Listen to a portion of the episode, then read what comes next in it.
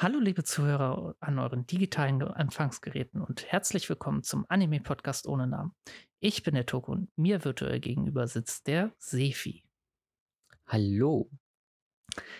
Und heute setzen wir das Thema vom letzten Mal fort und es geht über Animes, die uns geprägt haben. Dieses Mal mit einem Fokus auf mir, Toku, da wir gemerkt haben, dass ich in der letzten Folge doch deutlich zu kurz gekommen bin. Ich weiß gar nicht, wie du drauf gekommen bist.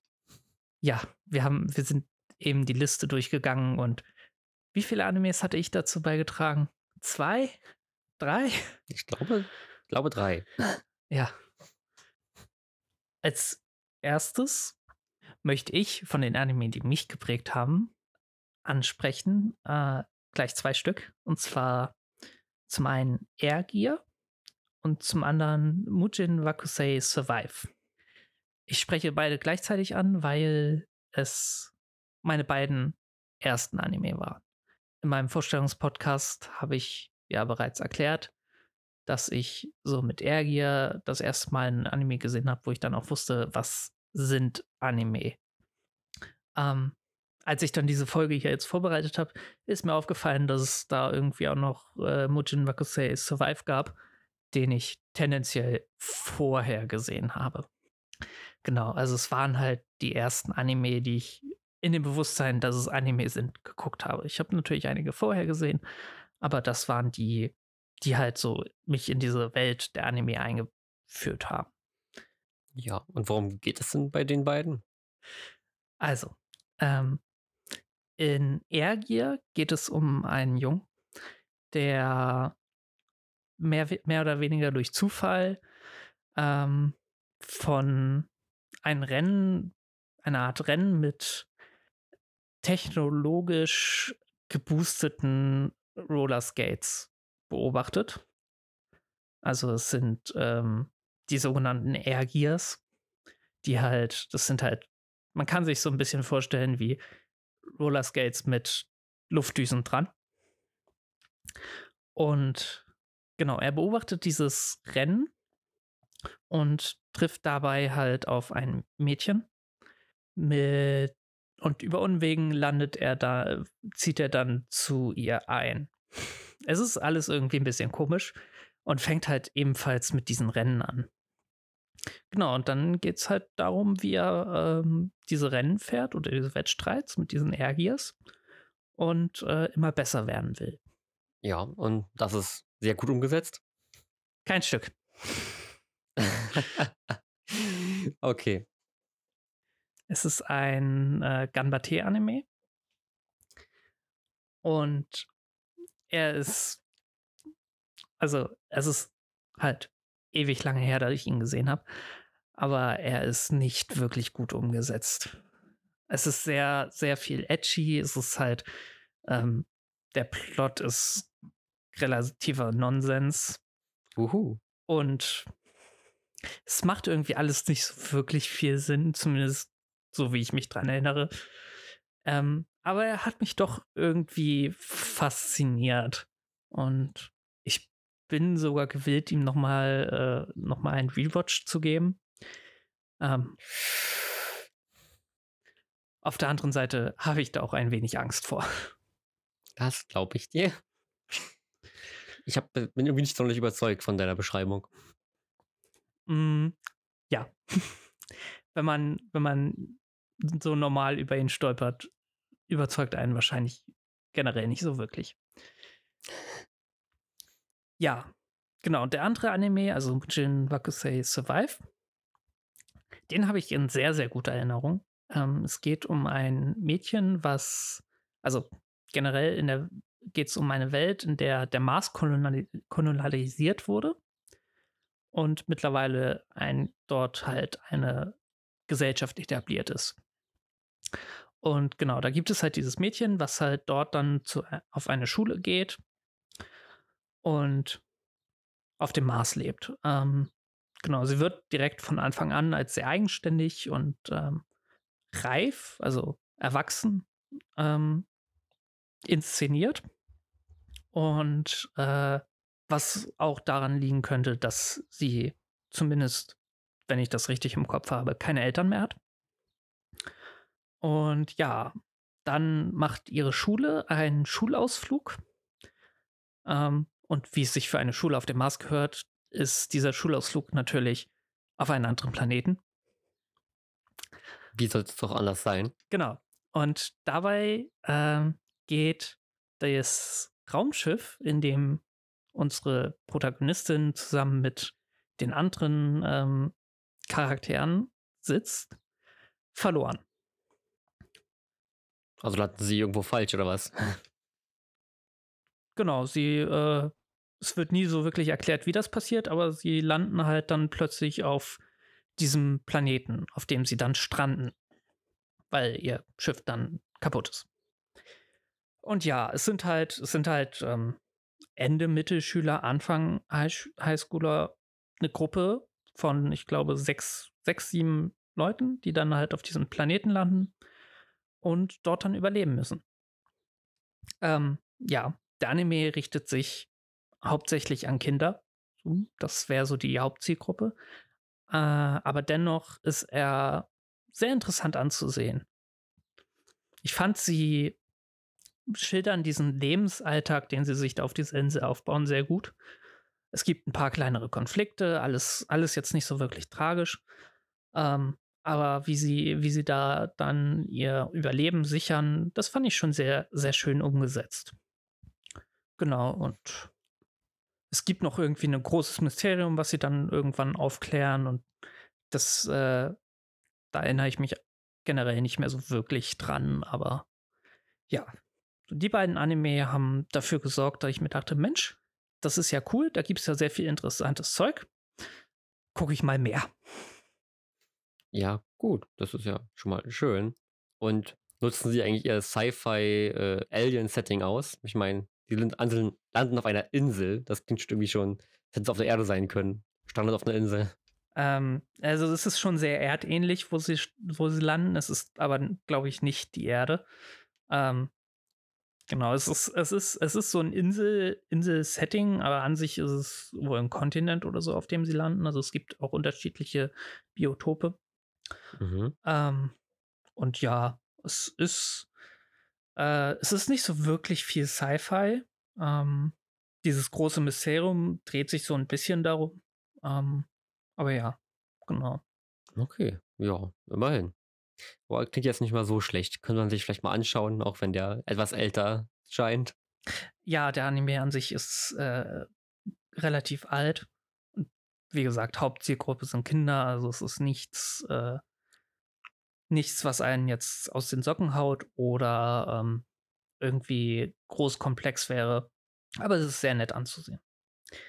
Ja, das nächste, ein absolut großartiger Anime, den ich sehr, sehr liebe, der für mich einen großen Teil meines Anime-Konsums prägt. Girls and Panzer. ja. Was nicht sogar Girls und Panzer? Äh, ja, es war Götz und Panzer. So schön deutsch. Ja. Ähm, um kurz zusammenzufassen, worum es in dieser Serie geht. Der Titel sagt es eigentlich schon. Es geht um Anime-Mädchen, die Panzer fahren und sich damit gegenseitig, also wie alles in der Anime-Welt, in Anführungsstrichen, spielt das in einer Schule. Und in dieser Schule fahren sie halt Panzer und kämpfen dann mit diesen Panzern gegen andere Schulen. Und ja, es ist nicht wirklich viel mehr. Ähm, was dieser Anime halt bei mir so unglaublich geprägt hat, ist, dass ich es zum einen lustig fand, ich fand es niedlich ähm, und einfach weil es so absurd war, diese Prämisse, fand ich es halt einfach super. Und ja, darüber habe ich dann halt auch angefangen, deutlich mehr dieser eher komischen Anime zu schauen. Ähm, zum Beispiel Keijo oder äh, Kantai Collection, wo es um Mädchen geht, die Schiffe sind und dann gegen andere Schiffe, die auch Mädchen sind, kämpfen. Ähm, Keijo, ein großartiges Meisterwerk, wo sie sich mit ihren Ärschen von Plattformen ins Wasser stoßen. Oder halt High School Fleet, welches ein, einer meiner absoluten Lieblingsanimes ist. Ich finde es super, wie du gerade, wie trocken du gerade Keijo beschrieben hast. Ja, ich kann das mittlerweile relativ gut. Aber ich fand ihn, ich fand Keijo actually nicht schlecht. Das ist ja das, das ist ja das Schöne. Er ist, also Keijo ist ein Ganbate-Anime und äh, Ganbate-Sport. Und er macht das erstaunlich gut. Es ist halt absolut absurd und äh, sehr edgy, aber er macht das nicht schlecht. Also, ich weiß ja nicht, wie er funktioniert. Ich meine, mit Hintern von Plattformen stoßen, aber ich glaube, es gab ja wirklich bei Frauen äh, Hintern-Sumo in Japan. Also, da sieht wahrscheinlich darauf, oder nicht? Das kann gut sein, ja. Ja. Ja, so. genau. Und Super. Insofern hat mich das halt geprägt, dass ich halt immer noch sehr, sehr viel dieser ähm, sehr weirden Sachen gucke. Ähm, zum Beispiel auch äh, ein sehr, sehr kurzer Anime, Transforming Girls. Oh Gott. Den haben wir ja letztlich zusammengeschaut. Er ist sehr schön. Ja, ich wurde sehr, sehr gut unterhalten. Ich glaube, das war mehr Unterhaltung für mich als für dich, oder? Du warst unterhalten darüber, dass du mich gequält hast. Mhm. Ja. Also Transforming Girls äh, dauert pro Folge nur drei bis fünf Minuten, gibt nur fünf Folgen. Also das kann man sich mal angucken. Eine große Empfehlung von mir. Ähm, ja. Ja. Dafür durfte ich dich damit Fernokopf quälen. Mhm. Ja. Äh, ich meinte, diesen liebreizenden Anime vorstellen. Ein absolutes Meisterwerk. Ja, Ja. Ähm, Also zu and Panther muss ich auch sagen, es war auch für mich, glaube ich, der erste Cute Girls Doing Cute Things Anime. Und das ist dann gleich einer, der, naja, das Cute Things sehr weit ausdehnt zu Richtung, es ist absolut nicht cute. Aber sie fahren es trotzdem auf eine auf eine süße Weise. Ich meine, sie sind ein süßer Gruppenzusammenhalt. Es macht Spaß, ihnen zusammen zu- zuzuschauen. Ist halt auch schon so ein bisschen Ganbate, das Ganze. Und äh, für die damalige Zeit, so 2012, 13 so, war das halt so ein früher Anime, der sah gut aus. Die Dynamik hat gestimmt. Es war noch nicht alles so ab ausgelutscht und ja, hat einfach Spaß gemacht. Absurd und toll, knuffig. Ja. Und ja, hat mich, auch so ein bisschen in die Richtung merkwürdige Anime gestoßen. Sehr gut. Ja, äh, was ziemlich direkt damit zusammenhängt, weil dadurch durch Götz und Panzer kam halt dieses, ja, niedliche Mädchen machen komische Dinge. Love Life. Mein erster Idol-Anime. War auch so nach dem Gedanken, hm, also prinzipiell ist Singen und Rumhüpfen ja auch nicht wirklich was anderes als äh, Cute Girls doing cute things. Ähm, also gucke ich mir mal Love Life an. Äh, ja, und Love Life hat mich halt gehuckt. Ich bin ein äh, großer Idol-Fan und diese Anime, äh, ja, ist schon sehr, also zumindest die erste, erste Serie und die erste Staffel der ersten Serie ist schon sehr, sehr gut in dem Idol-Bereich. Genau. Die Autos sind ja auch als wirklich die absoluten Nischenliebhaber-Weirdos. Ja, ähm, genau. Worum geht's in Love Life? Äh, es geht relativ einfach um ein Mädchen, äh, war es in der ersten Staffel Honoka? Ich glaube, es geht um Honoka. Und wenn nicht, geht's halt um das andere äh, Protogirl aus Love Life. Ähm, die zur Rettung ihrer Schule, da diese einen äh, Rückgang der Neuanmeldungen hat, sodass sie geschlossen werden soll, ähm, eine Idol-Gruppe gründen möchte mit ihren zwei Freundinnen. Und ja, so gründen sie, so versuchen sie eine Idol-Gruppe zu gründen und werden dann ganz plötzlich sehr berühmt. Das ist so die Prämisse. Und ja, es ist äh, cute, es ist ähm, meistens irgendwie happy. Äh, Mädchen singen, springen singend im Kreis. Ähm, es ist idle. Ähm, ja. Die Musik ist, äh, fand ich, aber auch tatsächlich gar nicht so schlecht. Ähm, ich höre mir das durchaus mittlerweile auch äh, oder durchaus auch äh, privat an. Da hat mich dann äh, Love Life auch tatsächlich äh, mitgeprägt, zusammen mit Kaon, ähm, dass ich äh, japanische Musik, also gerade japanische Populär- oder japanische Rockmusik höre. Also ich denke, Kaon und auch Love Life, vor vor allem für mich war ja es Kaon. Love Life hast du mir das viel später äh, vorgestellt, weil du ihn ja so magst und ich mich doch eine ganze Weile vor Idol-Animes gedrückt habe. Ähm, ja, aber für mich war es eigentlich Kaon mit dem J-Pop-Musik, weil J-Pop ist nochmal so eine ganz eigene Nummer, vor allem bei Frauen gesungen, wenn sie dann auch noch hochgesungen wird, wie es äh, vor allem bei Kaon der Fall ist, mit Toyo Sakiaki. Da muss man sich erstmal dran gewöhnen. Das ist schon sehr eigen. Ja. Aber inzwischen höre ich es auch gerne privat, ja. J-Walk war bei mir halt Angel Beats, wie ich es auch schon mal erwähnt habe. Ja, J-Rock kam halt so ein bisschen dann über den J-Pop, der dann, ja, hat dann eins zum anderen geführt. Ja, dann kommen wir auch mal zu einem kleinen Sprechpart von mir. Ich möchte über ein Anime reden namens The World God Only Knows. Auch ein ziemlich nischiger Anime, den ich ziemlich gefeiert habe, als ich ihn damals geschaut habe. Und die Prämisse ist auch ziemlich merkwürdig und es ist eigentlich auch ziemlich merkwürdig, dass ich ihn sehr mag. Hm. In dem Anime geht es um den Protagonisten, der so ziemlich den ganzen Tag äh, Dating-Sims spielt. Ähm, wem Dating-Sims nichts sagen, das sind Dating-Simulationen, sowas wie Visual Novels, das heißt eigentlich wie Bücher. Du hast ähm, Bilder von Umgebungen, da hast du noch Charakter, Character Models, ja, von Mädchen meistens, die dann mit dir reden, die noch ein bisschen Mimiken haben und so weiter. Und darunter sind halt die Textboxen, Boxen, die die Geschichte erzählen. Also ja, nur dem, meistens dem, von Mädchen. Es gibt halt auch äh, Otome-Games und sowas. Okay. Du hast nicht ganz verstanden, worauf ich hinaus wollte. Es gibt auch sehr, sehr viele Sachen. Ich habe gehört von einem, wo man, äh, also Monster Girls sind ja noch äh, relativ harmlos. Ähm, es gibt auch eins, wo man Tauben daten kann. Ey, gut, inzwischen gibt es den weirdesten Shit, was Dating Sims angeht, aber die große Mehrzahl und vor allem was auch Anime angeht, geht es um ähm, Junge, der eigentlich von Mädchen umgeben ist. Im Dating Simulator. Ja, und beim Dating Sim hat man meistens äh, mehrere Entscheidungsmöglichkeiten, nicht wie bei jeder Visual Novel. Dort entscheidest du eben, wie du halt mit Mädchen umgehst in bestimmten Situationen und dadurch kannst du dann bestimmte Routen ein, schlagen, die diese ja, Dating-Simulationen geht und dann könntest du halt Mädchen erobern und deren Routen beschreiten, bis du mit ihnen zusammenkommst.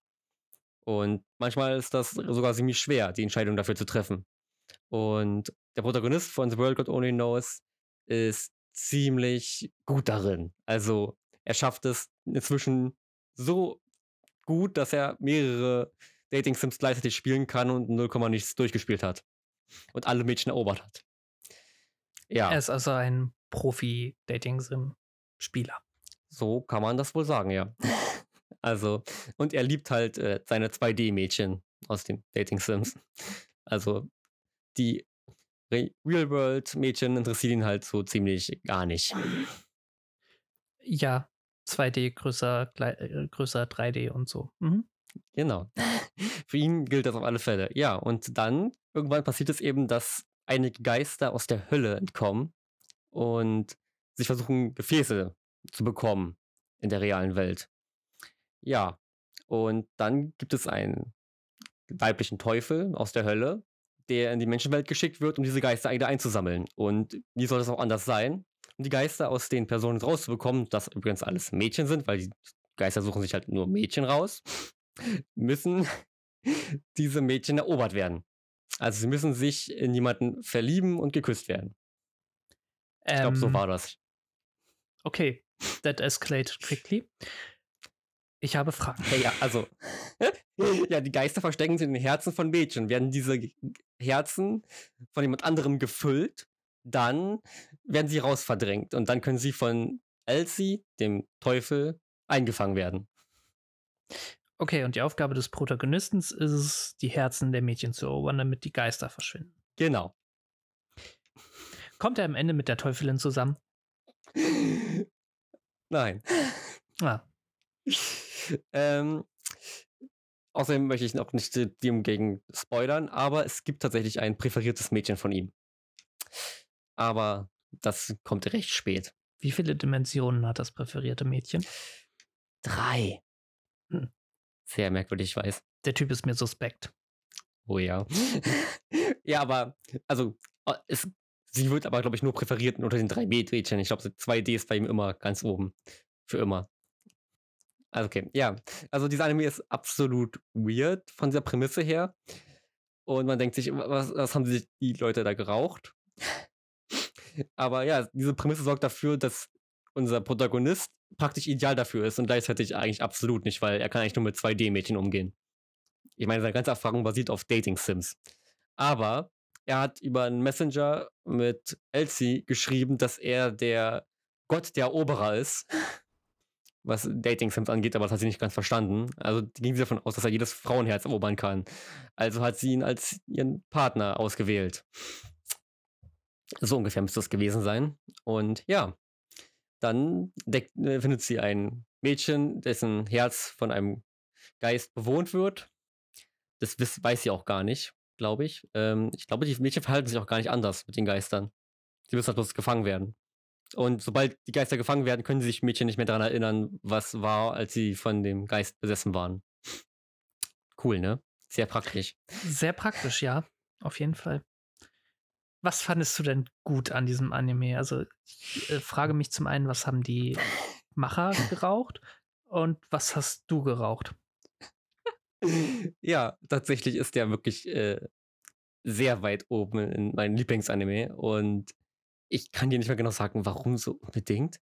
Es liegt eher daran, dass ich die Charaktere mag. Ich meine, das sind die Mädchen, die er da erobert, äh, was anfangs sehr witzig wird, weil also er wird prinzipiell irgendwie dazu gezwungen, das Ganze zu machen. Und er stellt sich auch ein bisschen dämlich zwischendurch an, aber er kennt schon die Methoden aus den Dating-Sims und er wandelt es nach und nach um und wird immer sympathischer gegenüber den echten Mädchen. Und macht das die Sache ganz gut. Es gibt ziemlich viel Charakter Development, was den Protagonisten dadurch angeht. Ähm, Elsie ist äh, ähm, das Genki Girl. Die Teufelin. Sie ist ein bisschen dämlich, knuffig, sehr engagiert. Ja, und die anderen Mädchen sind alles ist sehr viele Stereotypen. Weil zu der Zeit, wo ich geschaut habe, kannte ich das auch noch gar nicht so gut mit den Stereotypen, muss man sagen. Aber ich finde, die sind alle gut ausgearbeitet. Es hat Spaß gemacht. Ja, jeder hat auf seine eigene Art unterhalten, jeder hat mich auf seine eigene Art überzeugt. Es hat sich jedes Mal eine andere Geschichte ergeben und man hat eigentlich unglaublich viele Einblicke da reinbekommen. Ich denke, auch trotz dieser ganzen Weirdheit und Stereotypen haben die Charaktere ganz gut überzeugt. Und das war in seinem Punkt absolut witzig. Es war witzig, wie er sich entwickelt hat, wie er interagiert hat, wie er halt immer wieder als der Otaku-Gaming-Nerd, ähm, naja, eigentlich abgestempelt wurde und gleichzeitig doch alle Mädchen erobern konnte. Und wenn er dann nochmal eine Pause hatte vom Erobern, hat er halt, musste er halt eben manchmal so sechs verschiedene Dating-Sims gleichzeitig spielen, damit er halt sein Pensum wieder aufholt. Weil er musste ja zwischenzeitlich andere echte Mädchen erobern. Die konnte er bloß. Ja, also da werden ja seine 2D-Mädchen vollkommen vernachlässigt. Okay. Ja. Ähm, ich kann es immer noch nicht so ganz verstehen, aber ähm, ich glaube, den Charme von diesem Anime kann man nur verstehen, wenn man ihn wirklich schaut. Ich kann es dir selbst kaum erklären. Ich habe ihn geschaut und dachte, okay, das klingt ein bisschen witzig äh, und absurd, warum nicht? Ähm, und er entwickelt sich, er wird auch immer ernster mit der Zeit. Es gibt auch drei Staffeln. Ähm, auch die Thematik ändert sich zwischenzeitlich ein wenig. Und ja, ich denke, das, der Ausschlaggebende ist der Protagonist, der sehr viele Facetten hat, die nicht unbedingt immer sympathisch sind, aber unterhaltsam und tief geschrieben. Ja. Und trotz der merkwürdigen Prämisse ist es der Anime irgendwie auch glaubwürdig. Ja. Okay. Und das hat mich damals ziemlich geprägt. Das war so ein unterhaltsamer Anime, aber der hat mich irgendwie lange Zeit begleitet. Es war dieses, ähm, es hat so ein gewisses Wohlgefühl mir eine lange Zeit ausgelöst. Und er ist auch ein ziemlicher Außenseiter gewesen, was die echte Welt anging, kann man sagen. Ja. Gut. Dann ein Anime über jemanden, der wahrscheinlich genauso untalentiert ist im Umgang mit 3D-Mädchen. Shigatsu wa Kimi no Oso. aka Yolai in April. Ähm, ein Romance-Anime und ein Anime über Musik. Hauptsächlich klassische Musik. Und da liegt der Fokus auch hauptsächlich drauf, weil wir haben unseren Protagonisten, ein sehr talentierter Klavierspieler, und der allerdings äh, sehr unter seiner Mutter gelitten hat, die ihn halt immer dazu gezwungen hat, zu üben und zu üben und zu üben und genau nach, äh, genau präzise nach äh, Takt zu spielen. Und genau, seine Mutter ist dann irgendwann gestorben. Das ist, glaube ich, noch kein Spoiler, ne? Nein, das kommt in der ersten Folge vor.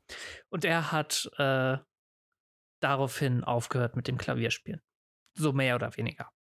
Er verdient sich wohl, verdient sich sein Geld nebenbei so ein bisschen damit, dass er ähm, Noten erstellt, also Musikstücke anhört und daraus dann Noten schreibt, weil er hat ein absolutes Gehör.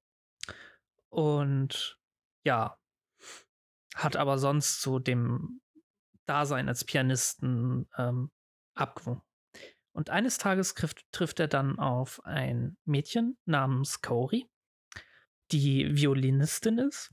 Das heißt, sie spielt Violine und die möchte unbedingt zu, mit ihm zusammenspielen. Und zwingt ihn dann dazu, wieder anzufangen, Klavier zu spielen. Genau, das Ganze ist äh, ein Romance-Drama, also es endet nicht so wirklich schön. Aber ja, es ist ein sehr, sehr schöner Anime. Ähm, ich habe sehr viel geweint. Und er hat mich dazu gebracht, ähm, Klavier zu spielen. Ich habe ähm, fünf Jahre lang ähm, Keyboard gespielt. Ähm, dann irgendwann äh, aus jugendlichem äh, Trotz und ähm, ich habe Besseres mit meiner Zeit zu tun, hauptsächlich Computerspiele, ähm, aufgehört. Und ja, ich habe nach äh, Shigatsu Kimi no Uso wieder angefangen. Weil diese Anime hat mich so sehr berührt, dass ich ähm, wieder Lust hatte, Klavier zu spielen. Und mehr oder weniger aktiv bin ich seitdem immer noch dabei. Ja, das ist doch äh, ein Anfang, nicht wahr? Ähm, ja, ich finde Shikatsuga no Kimono Uso war eins doch ziemlich guter Anime, ja. Er hat vielleicht seine Fehler, aber im Großen und Ganzen eine gute Unterhaltung. Er ist traurig, er ist knuffig, er ist schön und überzeugend. Ähm, für mich war es eigentlich eher, dass es das ausgelöst hat, dass ich ein bisschen mehr klassische Musik höre. Ich war eigentlich nie so der klassische Hörer, aber vor allem Chopin fand ich, hat mich ein bisschen überzeugt. Dass ich einfach mal irgendwas mehr Chancen gegeben habe. Und so äh, was das auch noch mal ausgelöst hatte, war dann Shinsekai Yori, was ähm, wir in der letzten Folge schon besprochen haben. Genau. Das hat mich auch ein bisschen klassische Musik gebracht. Ja. Mhm. Also, genau. Äh, bei mir hat es auch äh, dazu geführt, dass ich mehr klassische Musik höre. Ähm, aber halt auch äh, selbst dann auch klassische Musik spiele. Zumindest soweit ich kann. Gut. Ähm, dann ein Anime, bei dem ich auch extrem viel geweint habe. 5 cm per Second. Ein Film. Und ähm, es geht um einen Jungen und ein Mädchen, die halt irgendwie miteinander anwandeln.